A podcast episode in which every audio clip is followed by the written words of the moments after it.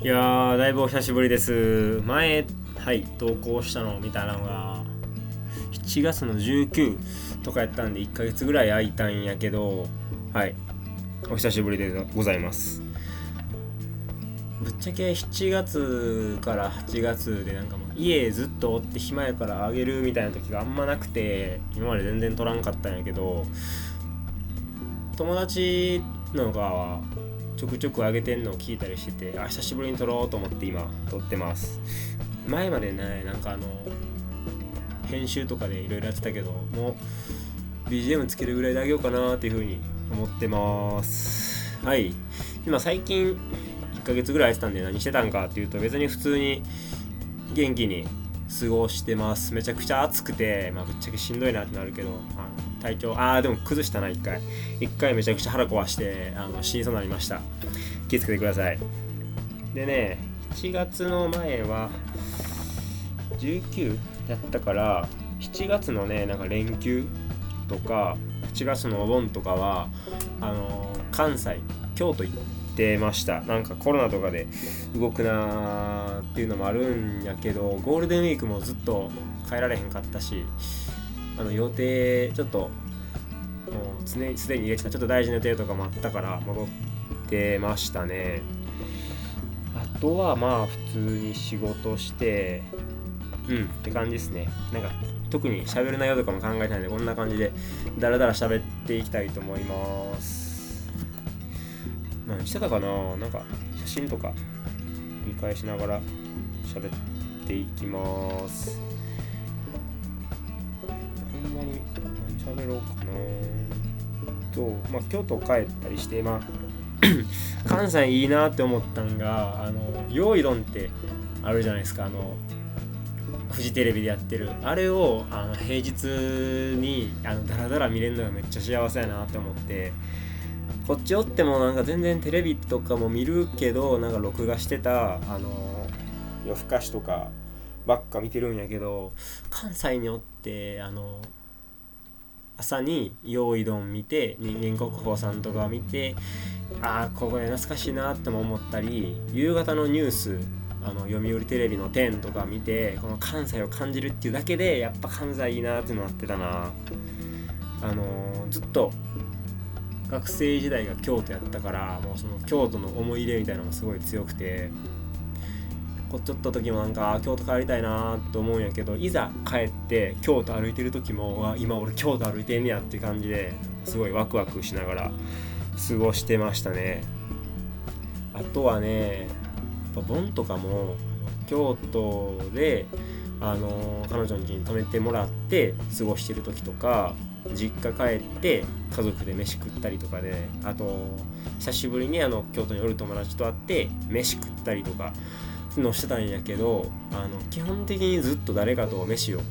食う生活をした後にこっち帰ってきて一人で飯食うっていうのがめっちゃ寂しいなと思ってあの一人で飯あの普段あの晩ご飯一人で飯食ってみたいな慣れてるといいんやけどいざこう昼晩とみんなで食ってんのに一人で家帰って飯食うのすげえ寂しいなってめっ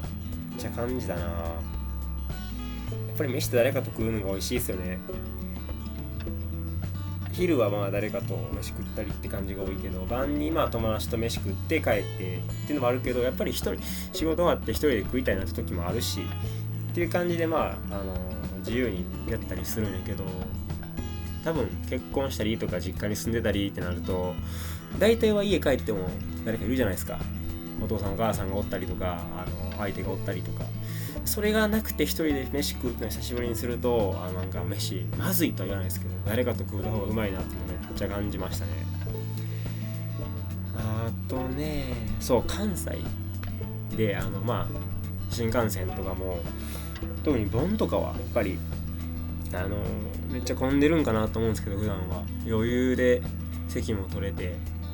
だから混雑したところとかを通らずには帰れたんでまあ今でいう3密対策みたいな感じにはなりましたね。で帰りにあの京都からこあの名古屋に行く時に一回新幹線が止まってまあお昼過ぎぐらいやったからそんなに焦るもせんかったんやけど初めてあの在来線で急遽帰ったんやけど2時間半ぐらいかかんのかな。あのちょっと面倒くさかったけど思ったより楽しかったな。なんか電車があんまり好きあの嫌いじゃないんかなっていうのを感じててあの車派の友達とか結構いてどっか行くのにも車がいいなみたいなとかなんですけど僕は結構電車、まあ、バスは酔うからちょっとあれなんですけど電車は結構行けるなっていう新幹線乗ってても久々に乗ってあの窓からの景色別に何もないんよその普通の田舎の景色やったりとかやねんけどもちょっと Google マップとか見てあ今ここら辺走ってんねやみたいなんとかを見ながらあの景色見たりとか普段こうインターチェンジの名前だけで降りたことないみたいなとことか撮ったりするじゃないですか。滋賀とかやったらあの米原らへんとか乗り換えで降りるぐらいなとか立東らへんとか。そういうなんか田舎のところをなんか見ながら今ここら辺走ってんねやっていうのがみんなすごい好きで。でなその新幹線が止まってて帰るってなった時もいちいち乗り換えとかめんどくさいしすげえ田舎のところとかで止まったりして電波も悪いしで結構イライラしたらしたんやけどもあこんなとこにこんな高校生が住んでて通ってるんやとかここまで結構人おりんねやみたいなのを感じながら2時間半電車に揺られるってのも結構楽しかったんで青春18切符とかが向いてたんかなって一回もやらなかったんやけどあの学生時代は。結構楽しいですね電車。あの友達と僕あの大阪の方に住んでてあの駅が実家の駅が近い友達がおってであの京都住んでた時にあの12月の30とかに帰省し一緒に電車で帰省しようやみたいな話になってあすいませんちょっとあの LINE しちゃいました。であのそうそう京都から大阪の方までまあ乗り継いで、まあ、ほんまに2時間半ぐらいかかるんやけども僕らが住んでるところが大阪の難波っていうところから20分ぐらいのところでその電車の端まで一緒に行ってみようみたいな行ってあの何時間ぐらいかな難波から1時間半ぐらいとかかけて端まで乗って特に何もすることなく降りてちょっとそこら辺散策して帰るとかいうのもやったっていうのをめっちゃ思い出しましたね今。懐かしいな。まああの高野山の入り口らへんまで行ったっていうあの分かる人には分かる。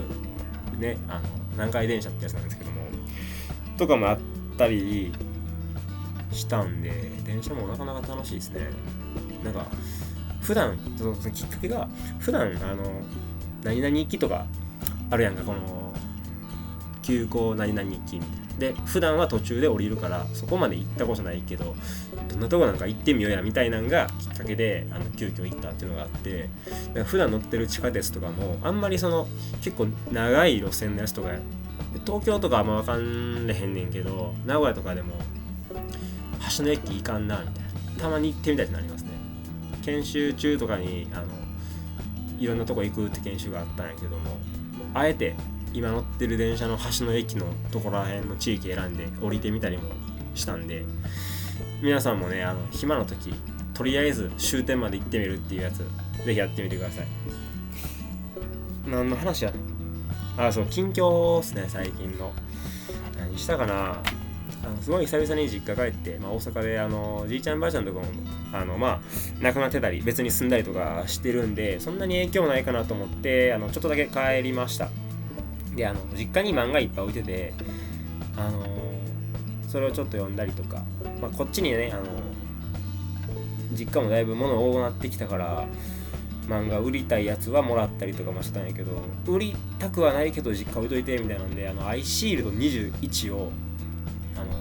ちょくちょく読みたいなって気持ちになってたんで久しぶりに読み返しましたね。1から読んだらまた時間かかるし僕漫画読むめっちゃ遅くて漫画喫茶とかあのスーパー銭湯とかに置いてるやつとかも全然読まれへんから読みたいとこだけ読もうと思って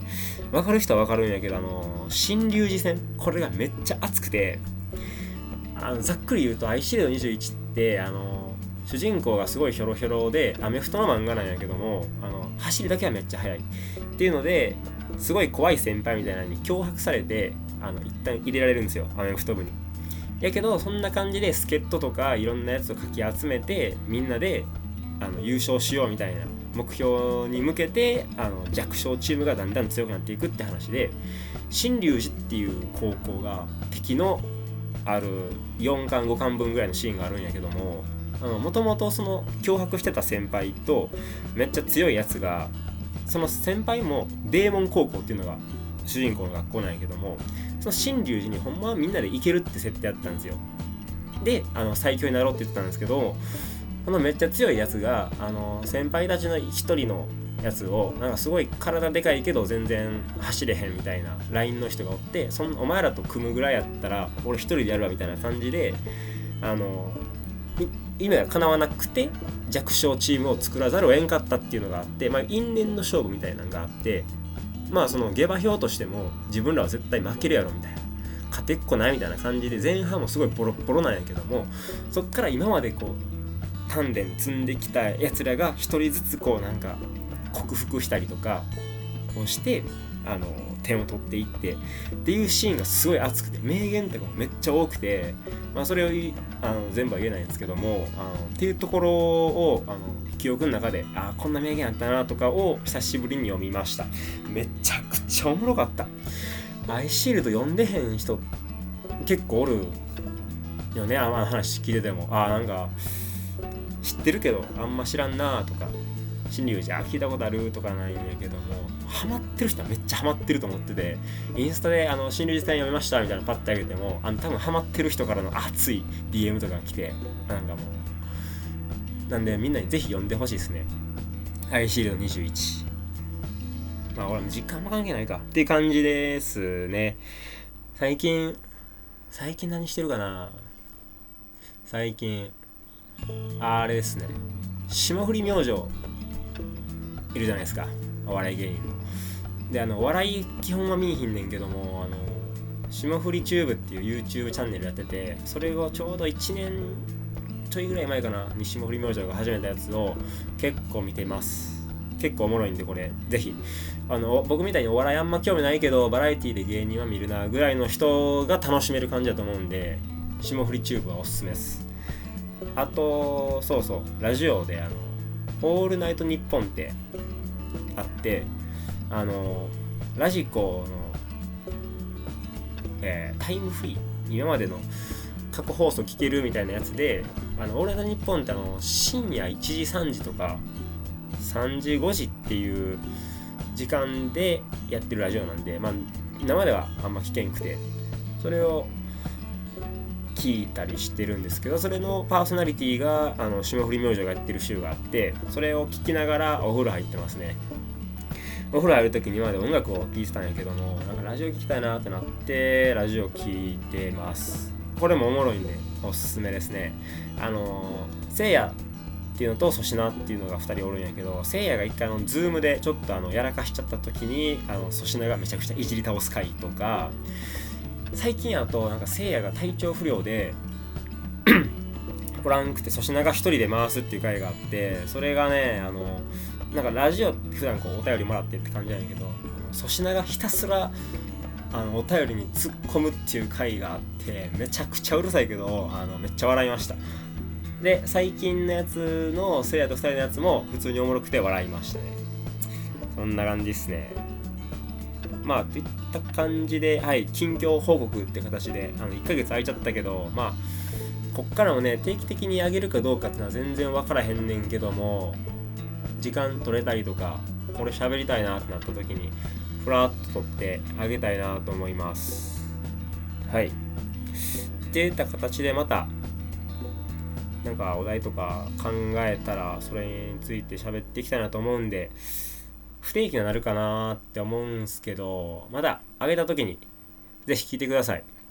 ということでお久しぶりでした。はい。失礼します。また聞いてください